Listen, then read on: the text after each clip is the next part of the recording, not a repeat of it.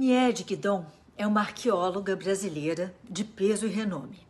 Ela nasceu em 1933 em São Paulo e se formou em História Natural pela USP, antes de se tornar doutora em pré-história pela Sorbonne de Paris.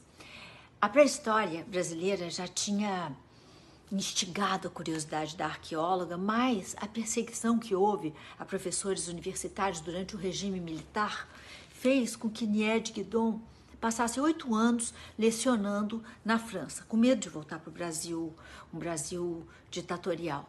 Ainda assim, nos anos 70, financiada pelo governo francês, ela retorna ao Brasil para uma missão permanente no atual Parque Nacional da Serra da Capivara, o parque, que fica no Piauí, foi criado muito graças ao empenho de Nied em proteger as riquezas naturais daquela, daquela área e, e, e, e os mais de 70 sítios arqueológicos localizados ali. A pesquisa na Serra da Capivara virou o foco da vida de Nied Guidon e um centro das atenções do mundo científico internacional.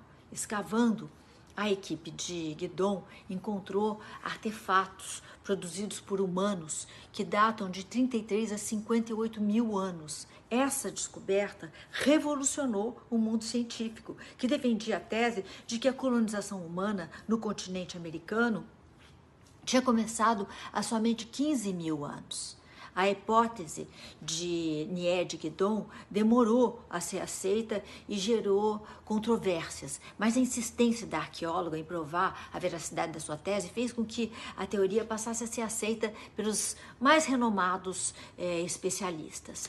Manter o Parque Nacional requer constante atenção e coragem, sendo necessário é, administrar desde ameaças até problemas é, orçamentários.